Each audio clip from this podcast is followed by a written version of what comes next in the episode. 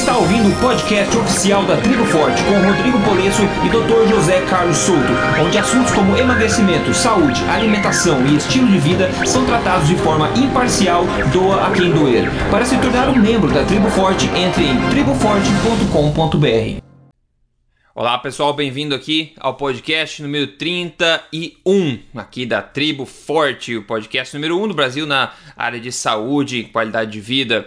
Bom, hoje tem dois assuntos bastante legais que a gente vai falar. O Dr. Souto já voltou da, da viagem dele, da, das férias dele, tá ainda no, no, ritmo italiano, então ele tá, tá com bom humor aí, né, Dr. Souto? Ah, muito. Muito bom humor, bem alimentado, ótimo, maravilha. Vai falar dois assuntos bastante impactantes, extremamente recentes. Tá? Os dois foram é, publicados agora nos últimos dias, então a gente vai comentar disso aí. Mas aí, uma pergunta para você: você já se tornou o membro VIP da Tribo Forte? Eu pergunto pelo seguinte: além de tudo, né, que, que eu já falo sempre aqui que tem lá dentro, as receitas quase diárias, artigos diários, documentários legendados, etc, etc, o fórum que é sensacional. Além de tudo isso e muito mais. Depois do evento, tá? O evento que a gente vai ter Tribo Forte, o evento ao vivo, vai ter uma surpresinha especial somente para quem for membro da tribo. Então já adianta agora, pessoal, é, para se tornar um membro da tribo lá e fazer parte desse movimento. Fal falando sobre o evento já, é, já vai agora ser daqui um mês, né? Daqui um mês, começo de novembro. 2016, não sei quando é que você está ouvindo esse podcast, mas realmente, pessoal, falta bem poucos ingressos sobrando agora. Estou bastante feliz que uh, quase todos os ingressos já foram comprados, então vai estar tá lotada a sala, vai ser espetacular. A gente está com sete palestrantes incríveis, tá? Então você pode ver todos os detalhes no triboforte.com.br barra ao vivo. Vai ser realmente um marco aí saúde, na saúde brasileira. Eu acho que vai começar, é um movimento que está começando agora, é, que vai ser bastante legal.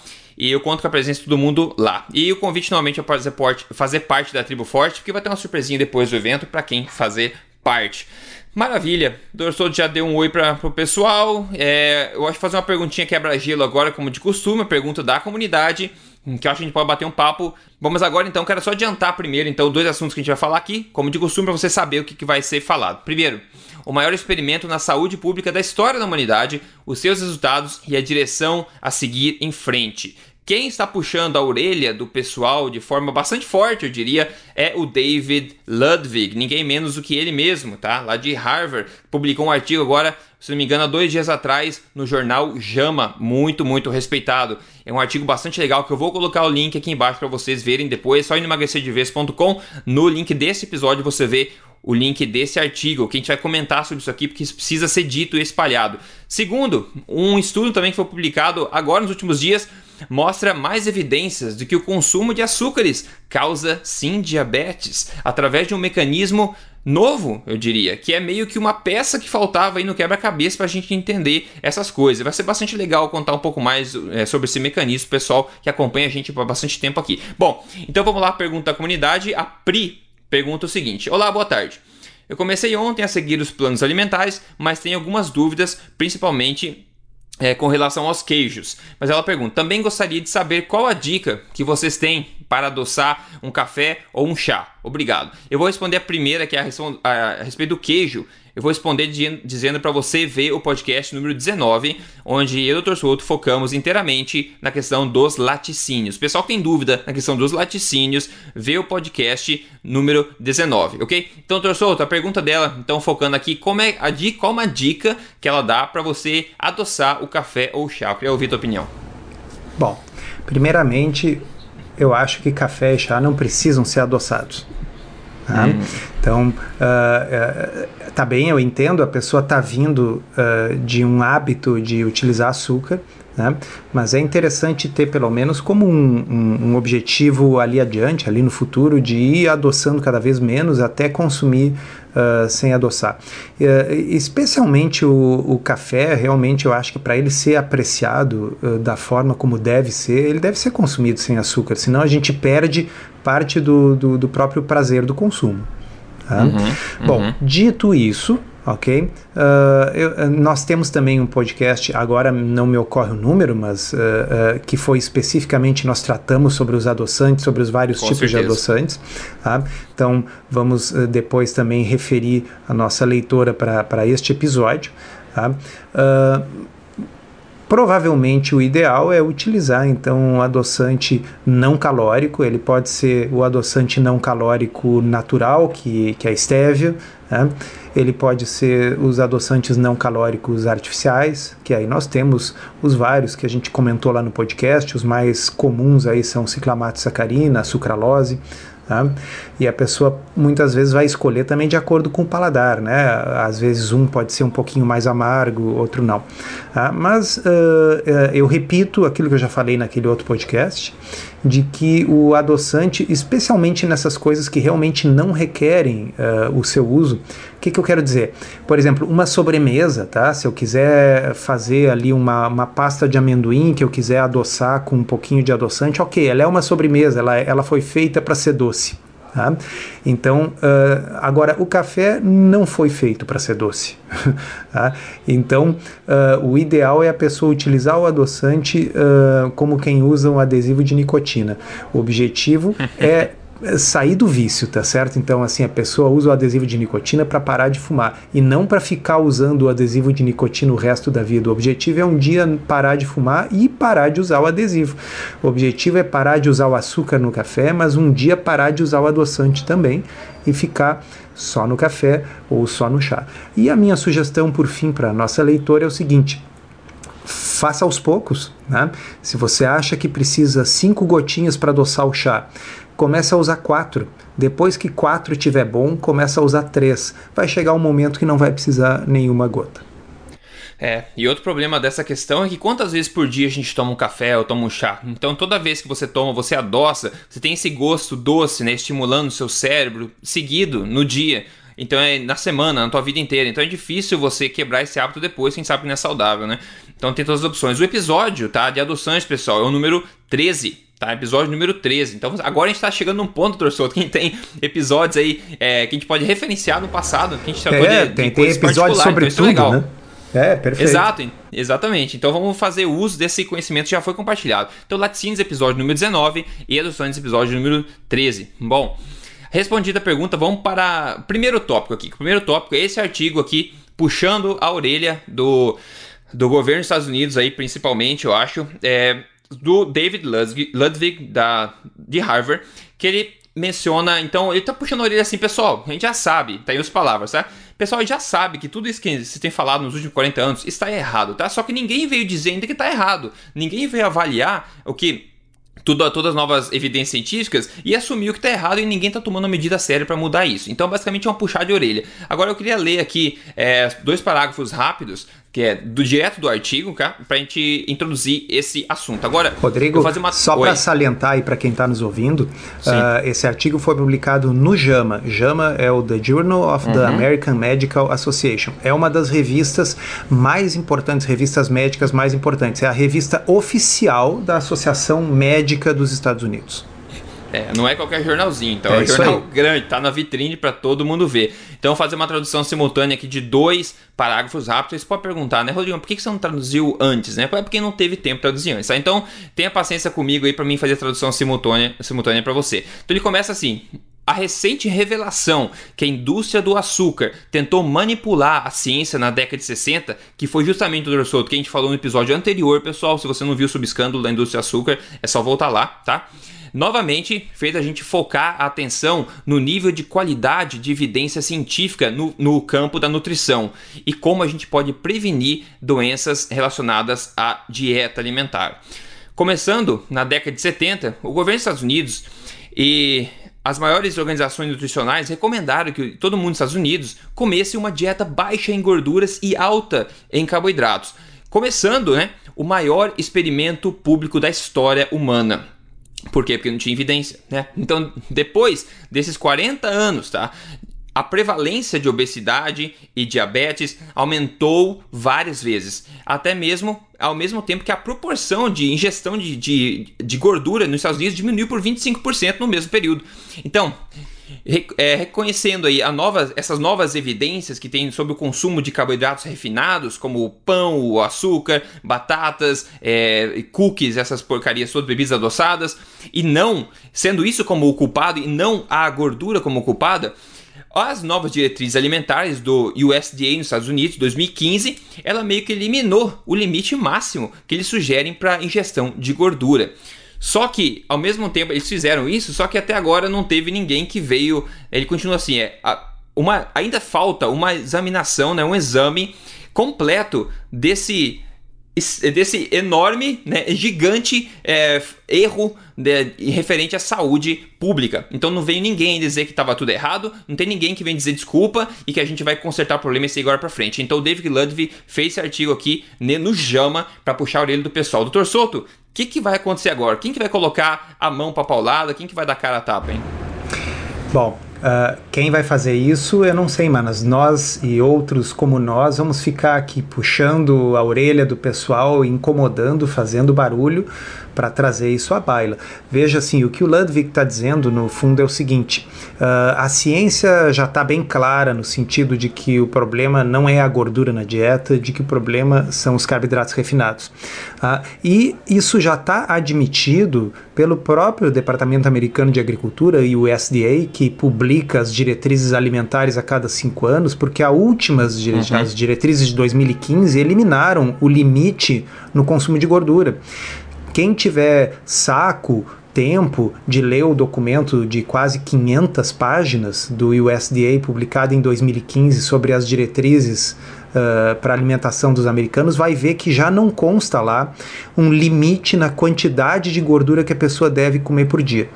E muitos que estão nos ouvindo devem estar surpresos. Puxa vida, é verdade? As diretrizes americanas eliminaram o limite da gordura? Por que, que as pessoas estão surpresas? Porque isso foi feito, pessoal, na calada da noite ok? Isso está escondido em alguns parágrafos no meio de um documento de 500 páginas. Então, o que o Ludwig está dizendo é o seguinte: não basta simplesmente fazer essa transição de uma forma imperceptível, uhum. porque na realidade, da forma como está sendo feita, todo mundo continua achando que gordura faz mal e as pessoas continuam evitando a gordura na dieta como o diabo na cruz e, portanto, continuam comendo muito carboidrato. Uhum. Né? Então, ele diz aqui no final desse parágrafo que, que, o, que o Rodrigo leu, né, que, uh, consequentemente, dano persistente uh, continua havendo, uma vez que a dieta de baixa gordura permanece enraizada na consciência pública e na política alimentar. Tá? Uhum, então, uhum. Por que, que continua enraizada? Porque ninguém veio a público pegar o microfone e dizer: pessoal, foi mal, nós erramos esses últimos 40 anos estávamos errados, errados com E maiúsculo, precisa mudar. A gordura não é o problema, voltem-se para o problema real, o carboidrato refinado. Então isso não foi feito. As diretrizes estão mudando na calada da noite com linguagem altamente técnica em parágrafos escondidos no meio de documentos de centenas de páginas. Uhum, uhum. Exatamente. E, e como mas é. eu acho que é uma estratégia meio estrategizada mesmo deles de fazer dessa forma. Eu tenho certeza que eles pararam para pensar, pessoal, o que, que a gente vai fazer? Tem um monte de evidência falando, não tem como discutir, a gente estava errado, a gente aplicou isso sem evidência por 40 anos, milhões de pessoas morreram por causa das nossas diretrizes. Que, como é que a gente vai fazer para a gente não falar no microfone que a gente está errado, né? Para inverter todo esse assunto, né? Como é que a gente vai fazer para acontecer isso? E é isso que, tá, é isso que a gente tá esperando agora, isso que o David Ludwig veio, falar. Mas eu acho que chegou num ponto, doutor Souto, que não tem mais volta, né? Um ponto de inflexão agora, que meio que a inércia da, da verdade está tomando força e uma hora vai, de um jeito ou de outro, né? É, exatamente. É, o, o, o editorial é, é, é, muito bom, é muito bem escrito, como tudo que o Ludwig escreve, né? e, e, ele comenta, assim, o tipo de evidência no qual foi baseado as diretrizes uh, vigentes mostrando como eram evidências fracas, evidências observacionais, evidências baseadas em hipóteses apenas, e de como as evidências que embasam a nova conduta, a nova postura, essa que nós estamos defendendo, são evidências fortes de ensaios clínicos randomizados, de meta-análises. Uh, lá pelas tantas, ele menciona de novo ali o seguinte que uh, ok as, as novas diretrizes já retiraram o limite da gordura na dieta no entanto está tão entranhado na cultura que a gordura faz mal que por exemplo nos Estados Unidos uh, a, a, a, alimentação que é dada às crianças nas escolas públicas uhum. proíbe o leite integral mas libera por exemplo o achocolatado adoçado com açúcar mas com leite desnatado é. Tá certo? É um crime, então, né? uma criança americana pode tomar um Nescau prontinho da vida, um todinho desses, essas coisas que vêm em caixinha com leite desnatado e bastante açúcar, porque tem bastante açúcar, mas não tem gordura, ok? Agora, leite natural de vaca integral com gordura, esse não pode, porque tem gordura. Então, uh, uh, o que, que o Ludwig está fazendo? É, é, como o Rodrigo disse, é, uma, é um puxão de orelha, dizer assim, pessoal, Uh, uh, vamos tomar vergonha na cara e admitir em bom e alto som que nós estávamos errados, nós, establishment nutricional.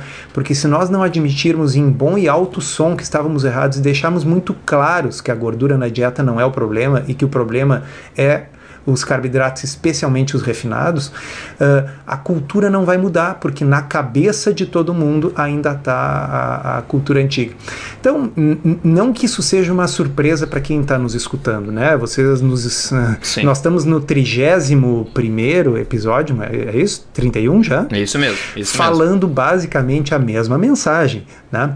Agora, é bonito de ver um editorial desses numa das revistas médicas mais importantes do mundo e a revista oficial da Sociedade Americana de, uh, de Medicina, né? uh, puxando a orelha basicamente do, do pessoal e chamando a atenção para como era fraca a evidência que baseia as diretrizes vigentes e como as pessoas têm que sair da sombra e assumir o erro. Exato. O problema é que a gente é visto ainda. É, nós somos vistos como a verdade alternativa, como a medicina alternativa, e não como a principal. E claro, é, o governo tem muita força de, de disseminar a informação, e ele não está fazendo isso. A gente tenta fazer o que a gente pode, mas não consegue. Então a maioria das pessoas sempre vai ter acesso primeiro à informação que é divulgada em massa pelo governo. Então, por isso vocês estão falando, o governo tem que tomar uma atitude de fazer essa mudança. A gente vai continuar falando, até falando já por décadas, o pessoal vem falando desse problema. Mas adivinha essa tua vizinha do lado de casa sabe que a margarina é pior que a manteiga, por exemplo. Ela não sabe, ela continua comprando margarina, mesmo com décadas sabendo de que evidências existem para comprovar isso. Então, se o governo não vier e falar em massa, abrir o jogo e contar a verdade, vai demorar muito, muito tempo até que essa verdade alternativa se torne uma verdade predominante. É, porque e... na realidade, uh, por mais que a gente insista né, com as pessoas uh, quanto à falácia da autoridade, o fato de que o sujeito ser importante, ou o sujeito ser médico ou não ser médico, ou o sujeito ter um título uh, de professor universitário ou não, que isso não é o principal, que o principal é o nível da evidência científica na qual se baseia a sua afirmação. O fato é que as pessoas caem na, na, na falácia de autoridade, e enquanto uh, a, as pessoas em situação de autoridade, e é isso que o Ludwig está dizendo, quer dizer, enquanto as entidades, enquanto o governo não for ali e dizer nós estávamos errados. É preciso que nós deixemos claro que nós estamos mudando as diretrizes, que nós estamos fazendo uma mudança de 180 graus em relação ao que estava vigindo até então. Não adianta fazer a mudança na camufla, uh, tá certo? Como eu disse, num parágrafo escondido dentro de um texto de 500 páginas, que daí o Rodrigo e o Soto vão lá descobrir, salientar aquele parágrafo e publicar num blog tá certo? As pessoas assim, uhum. ah, isso é um blog, quer dizer, isso aí não, uh, eu vou acreditar no, no, no que está dizendo o, o, médico de avental branco na televisão, no que está dizendo o, o, Ministério da Saúde, tá certo? Então as pessoas uhum. elas se dobram muito à, à autoridade, então tá na hora da autoridade tomar vergonha na cara uh, e, e, admitir em alto e bom som que as diretrizes estavam erradas. Né? Então agora uhum. uh, você falou assim em alternativo. Bom, o JAMA não é uma revista médica Exato. alternativa. Já o David é. Ludwig não é um médico alternativo. E a instituição na qual ele trabalha, que é Harvard, não é uma universidade alternativa. ok? É, de modo é. que, assim, tá na hora da, da, da, coisa mudar de cima para baixo, inclusive. Tá começando, tá começando. Tá e começando. temos dito, pessoal, e temos dito, tá? Isso ficou, ficou aí no ar, nosso puxão de orelha também E vamos em frente, vamos em frente para o segundo assunto aqui que é bastante interessante também, pessoal. Principalmente se você entende um pouco essa questão da insulina, carboidrato, o hormônio e tal, o fígado com gordura, triglicerídeos, etc. Então, basicamente é o seguinte: eu vou começar com uma frase que o Dr. Souto me falou antes, que é o seguinte: o motivo principal da elevação da glicemia em pessoas que têm diabetes tipo 2 é a secreção de glicose pelo fígado, que não é inibida pela insulina. Bom, como é que isso vai se encaixar aqui? Novamente eu vou ler uns, uns parágrafos aqui para desse artigo, tá? Que eu vou botar o link aqui, tá? Foi publicado dois dias atrás. Então ler uns parágrafos para introduzir o assunto. Então vamos lá. De, acor de, de acordo com esse estudo, a causa da resistência à insulina talvez possa ter muito pouco a ver com defeitos nos sinais de insulina no corpo. E na verdade pode ser causado por um mecanismo separ é, separado diferente que é engatilhado pelo excesso de açúcar no fígado, que ele ativa uma molécula, um fator molecular conhecido como, e agora você vai adorar o nome desse, desse, desse fator, tá? É Carbohydrate Responsive Element Binding Protein. Oh meu Deus. Ou, para facilitar, né? CHREBP. até, até a sigla é horrível de se lembrar. Mas enfim, pessoal, não vamos se, vamos se ligar muito nisso aí. Você pode ler depois aqui na transcrição os detalhes, tá? Mas o seguinte, o ponto é que esse CHREBP, essa proteína, ela é encontrada em diversos órgãos metabólicos aí em ratos humanos e outros mamíferos. No fígado, ela é ativada, e aí o ponto principal, essa proteína é ativada pela frutose que é ingerida. É uma forma de açúcar, como você sabe, que naturalmente está presente nos legumes e frutas, mas também no açúcar de mesa, pessoal, não esquecemos, né? Ó, mas então é isso. Ele fala assim, aí também é adicionado a várias comidas processadas, alimentos processados como refrigerantes. O estudo achou que essa frutose inicia um processo que causa, faz com que o, o fígado é, continue fabricando glicose e aumentando os níveis de glicose no sangue, mesmo se a insulina é, começa, mesmo se a insulina está lá para tentar proibir esse processo. Né? Isso que acontece. Agora, por ah, nas últimas décadas, investigadores têm sugerido que que é, que esse mecanismo todo acontece por causa de um problema no fígado, que é por isso que ah, o pessoal que tem resistência à insulina, né, fabrica muita glicose. Mas não é bem isso, né? Eles acharam que agora, que não importa quanta insulina o pâncreas continue fabricando para tentar inibir essa, essa fabricação de glicose, ele não consegue falar mais alto do que essa proteína nova que descobriram, essa CHREBP, que estimula a produção de glicose. Então isso vai no final das contas, aumentar os níveis de açúcar no sangue e também os níveis de insulina no sangue, levando, é, à medida que o tempo passa, a um quadro de, de resistência à insulina. Então isso é muito grande, essa peça, essa proteína que foi descoberta. Então, bora online de novo. O motivo principal da elevação da insulina em diabetes tipo 2 é a secreção de glicose pelo fígado nessas pessoas, que ela não é inibida pela fabricação de insulina, não importa quando a insulina é fabricada. Então, Torsoto, você me passou antes aqueles pontos a 1, 2, 3, 4, 5 do processo, como é que acontece. Eu acho que seria bem legal falar disso de uma forma geral para o pessoal entender e ficar na mesma página, né? Perfeito, vamos lá que a coisa é um pouco complicada, especialmente para quem não, não, não, não, é da área médica. Tá? Então, vamos primeiro entender como é que é o, o, normal, quando o sistema funciona bem, quem não é doente. Tá? Uh, se você está uh, comendo uma fruta, por exemplo, tá? então entra glicose, entra frutose no organismo, Tá? Uh, e o corpo vai utilizar essa glicose que você está comendo como fonte de energia. Tá? Uh, momento que a glicose que você comeu, tá? Comeu lá uma banana, entrou glicose na, na corrente sanguínea. Uh, essa glicose faz com que o pâncreas fabrique insulina. A insulina, ao mesmo tempo que vai fazer reduzir o, o, o valor da glicose no sangue, a insulina também bloqueia completamente a produção de glicose pelo fígado, o que é bom, porque se a pessoa comeu glicose, por que, que ela precisaria ainda fabricar mais glicose pelo fígado, tá certo? Então, a mesma insulina que é produzida quando você come açúcar faz com que o fígado pare de fabricar açúcar. Ora, quando a pessoa está em jejum, por exemplo, né? quando ela está em jejum, por que, que a glicose não cai perigosamente? Por que, que a pessoa não tem uma hipoglicemia? Porque quando a glicose baixa, isso desbloqueia a produção de glicose pelo fígado. Então, o fígado passa a produzir glicose no momento que os níveis de insulina se reduzem. E isso é bom, porque aí a glicose vai se manter estável mesmo que a pessoa não esteja comendo nada. Ah, então, uma pessoa que está fazendo um jejum intermitente, né? quem for quiser ver lá a, a podcast número 11, 11 se não me engano, ah, vai ver uh, o podcast sobre jejum intermitente. Se a pessoa ficar 24, 48, 72 horas sem comer, ela não vai ficar sem glicose para o cérebro, porque o fígado fabrica glicose. E como é que o fígado fabrica glicose? Porque a insulina está baixa, e a insulina está baixa porque a pessoa não está comendo, ok? Isso é o normal, pessoal. Uhum. Bom, no diabetes tipo 2, nós temos uma situação que é o seguinte: o fígado está resistente à insulina. Tá? Então, a, a glicose no sangue está alta e a insulina está alta, tentando fazer essa glicose baixar.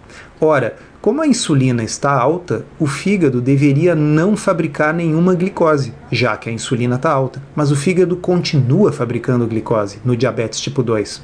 Ok? Então a pessoa está com a insulina e com a glicose altas no sangue e o fígado ao invés de colaborar e parar de jogar mais glicose ainda no sangue, ele continua jogando. Tá? O mecanismo exatamente através do qual isso ocorria era uma coisa que não se sabia. Tá? Uh, se supunha que o problema era o fato de que o fígado não respondia à insulina, era um problema no efeito da insulina no fígado. E agora o que esses pesquisadores descobriram é que existe uma proteína, abreviada CHREBP, tá? Que é uma proteína que faz com que o fígado comece a secretar a glicose independentemente da insulina. Ok? Mas qual é a importância disso? Por que, que nós estamos falando desse assunto que parece tão específico, tão técnico? Tá? É que essa proteína, eu vou ler o nome dela de novo: Carbohydrate Responsive Element Binding Protein.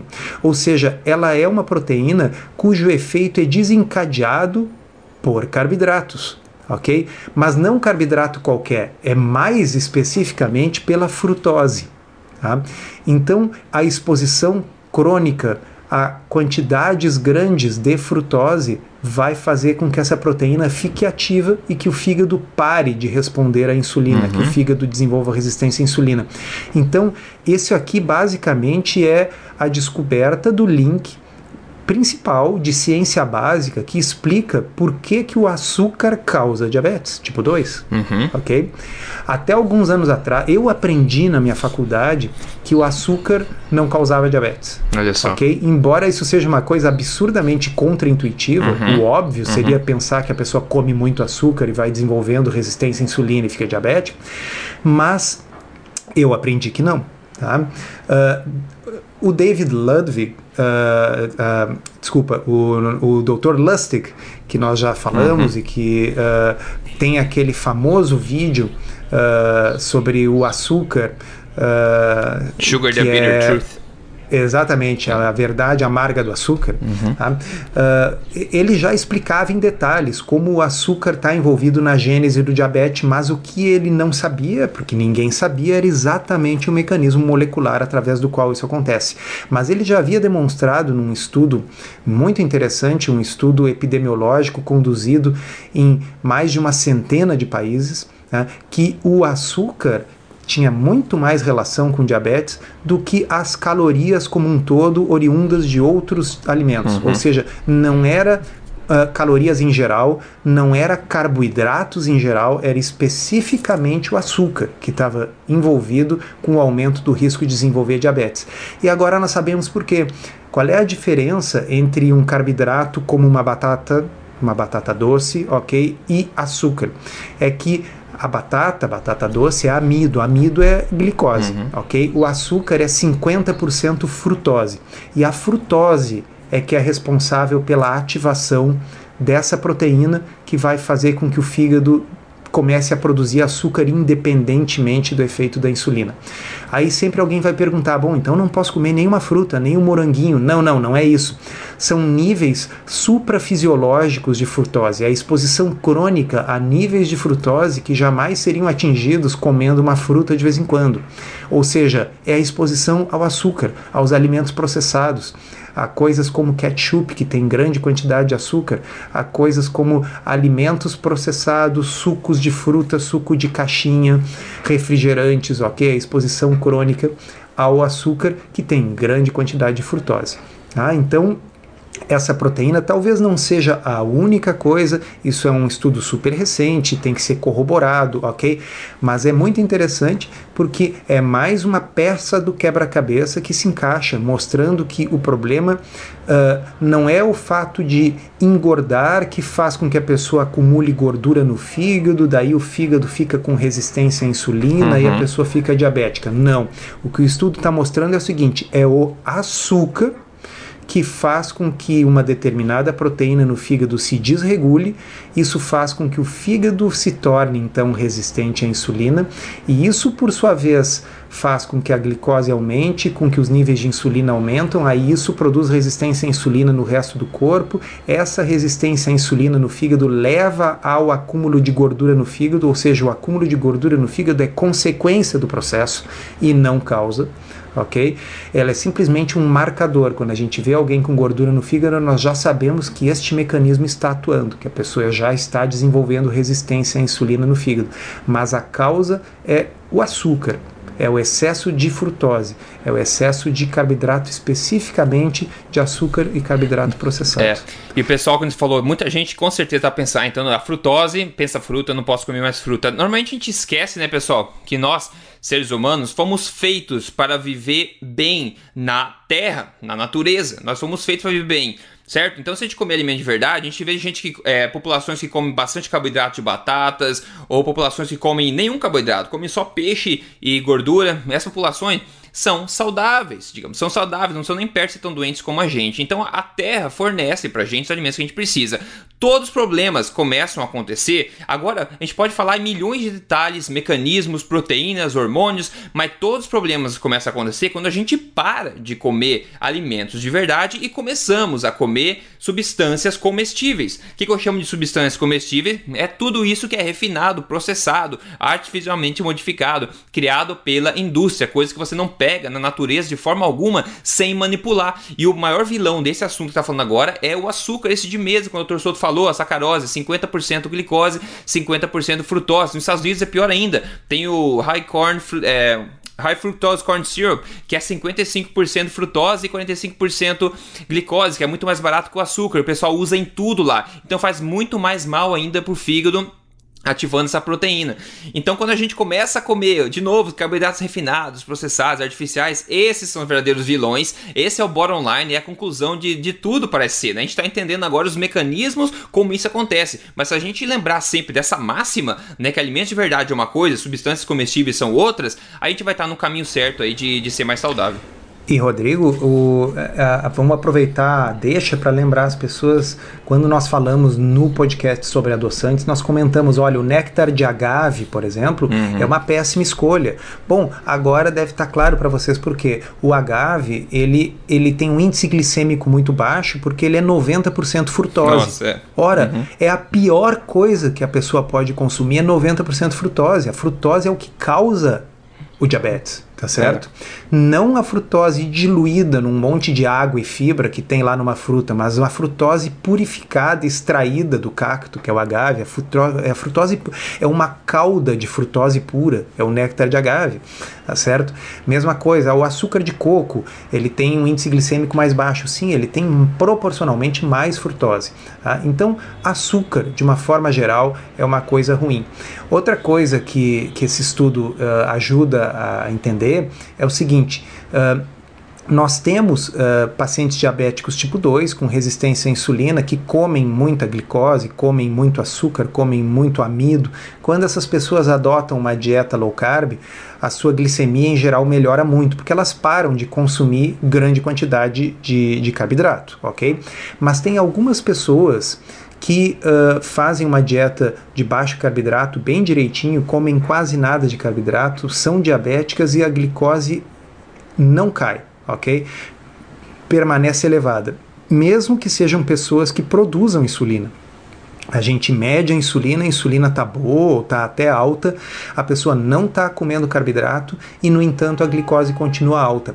É o raio da CHREBP, uhum. essa proteína aí, que está fazendo com que o fígado da pessoa produza grande quantidade de glicose, embora a insulina dela esteja alta. Ou seja, a insulina alta deveria fazer com que o fígado não produzisse glicose nenhuma, mas o fígado se recusa a obedecer à insulina. Isso foi causado por anos de exposição ao açúcar, ok? Se isso é completamente reversível ou não, ninguém sabe. Tá? O Dr. Jason Fung uh, tende a acreditar que jejuns prolongados pode ser o que falta para restaurar uh, a sensibilidade do fígado à insulina, uh, provavelmente revertendo a ativação dessa proteína se uh, é o jejum prolongado ou simplesmente o fato de uh, permanecer por um período bastante longo sem a exposição a carboidratos, são coisas que ainda têm que ser estudadas. Mas é importante que as pessoas entendam que, mesmo a pessoa fazendo tudo certo, um diabetes tipo 2, onde haja bastante gordura no fígado e bastante resistência à insulina no fígado, pode ser uma coisa desafiadora da, da, da glicose normalizar. Às vezes não é tão fácil. E provavelmente esse estudo aí uh, ajuda a explicar parte do mecanismo, né? É, com certeza. Tem muita coisa a se ver agora que foi descoberto esse mecanismo, mais detalhes a respeito dele, como é que pode reverter, quanto tempo demora para isso acontecer. Então tem muita coisa para acontecer ainda. Você mencionou a questão do jejum. Eu acho interessante mencionar que é, jejum é o melhor de todos os remédios. A gente falava, falava Paracelsus no tempo dele lá, nem lembro quando é que era, muito tempo atrás. E também tem um, um estudo, um livro, um panfleto, na verdade, bastante interessante, é, de um doutor chamado M.C. Eachen, na verdade, de 1956. Esse, esse doutor, ele curava as pessoas com jejum. Ele, ele é, publicou esse panfleto, ele seguiu 614 pacientes dele por 10 anos, ele curou todos os tipos de doenças que você pode imaginar. Todas variações, síndromes, doenças, cânceres benignos, malignos, problemas de pele, todos os problemas que você imagina. Ele acompanhou por 10 anos 614 pessoas e só 14 dessas pessoas não foram curadas pela intervenção dele, que era basicamente é, a questão do jejum. Então, olha só, o jejum tem poderes que a gente nem imagina quão né, poderosos que eles são. Mas esse é um, é um, um parênteses que eu, que eu coloquei. Deixa eu abrir um outro parênteses também. Vamos Ainda na, na reportagem uh, que, sobre esse estudo que nós estamos falando agora, uh, então, os cientistas uh, falam da, da, do como é fascinante essa descoberta dessa proteína que explica o mecanismo da secreção de glicose independente da insulina, para em seguida eles falarem qual é o grande, uh, uh, a grande alegria deles, que agora vai ter um alvo para desenvolver ah, é. novas medicações. Oh, meu Deus. ok? Puxa vida, quando eu li isso aqui, a primeira coisa que me ocorreu é: puxa vida, finalmente nós temos mais um argumento para que as pessoas não comam açúcar, ok? Porque é o, o que o estudo mostrou é que a frutose, que é o marcador do consumo de açúcar, é o que desencadeia a desregulação dessa proteína que vai fazer com que o fígado passe a fabricar glicose independentemente da insulina. Bom, qual é a implicação? Não devemos comer açúcar, devemos comer o mínimo de açúcar possível. Mas, Essa é a implicação óbvia. Mas não dá dinheiro, Mas, né? obviamente, pessoal já começa a falar, a falar no, no próximo é, remédio, né? É o que dá dinheiro, não adianta. É todo o dinheiro move o mundo e tá aí mais uma mais uma coisa. O pessoal não quer saber de mudar os hábitos. O pessoal quer saber, eu quero tomar uma pílula e quero encher a cara de McDonald's e quero ficar de bem, né, com six pack. É isso que o pessoal quer. Então o pessoal quer o mais fácil possível sempre. Enfim, né? Enfim. É, vamos falar agora, doutor Souto, pra gente finalizar aqui a questão do almoço, né? Você não está mais na, na Itália agora. Eu quero saber o que você comeu hoje no teu almoço. Ah, agora o almoço voltou a ser uma coisa mais normal, assim. É, mais normal. Tá? é. Então eu comi um bife acebolado, comi uma salada? Uh, e é, foi isso, um bife acebolado e uma salada. Né, tá, tá bom o suficiente. Ontem eu fiz uma coisa que eu hum. nunca tinha feito em casa, mas minha mãe fazia na infância ainda, que é moela, moela de frango, olha só.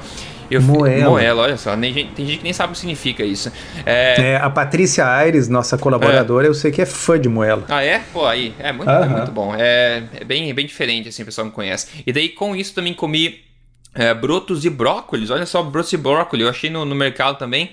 Sabe aquele. O broto de brócolis contém o, o, antioxidante mais poderoso conhecido até hoje. Uma informação que eu não conhecia. Estão fazendo estudos, assim, por exemplo, levando para pessoas na China que tenha. É, eles estão lá com aquela poluição toda, então eles dão sucos baseados a, a, em baseados em suco em ah, produtos de brócolis e outros sucos para pessoas lá para ver como é que elas eliminam as toxinas do corpo. E é incrível o poder que esses é, antioxidantes que está nesse broto de brócolis têm é uma coisa bastante nova é uma coisa muito fácil de fazer em casa né pessoal? Comprando semente de brócolis você pode germinar eles em casa também. Mas é uma coisa interessante estou tentando porque eu gosto de variar assim no meu dia a dia. Mas aí uma informação extra também que, é, que espero que seja útil né?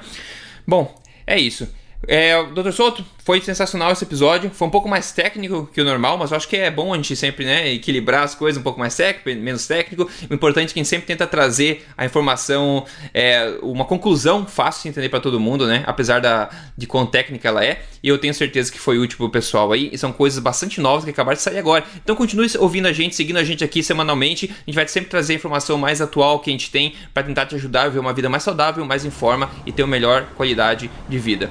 Com isso, eu me despeço então. Um bom dia a todo mundo. Doutor Souto, até o próximo. Obrigado pela participação. Um abraço, um abraço aos ouvintes. Até a próxima.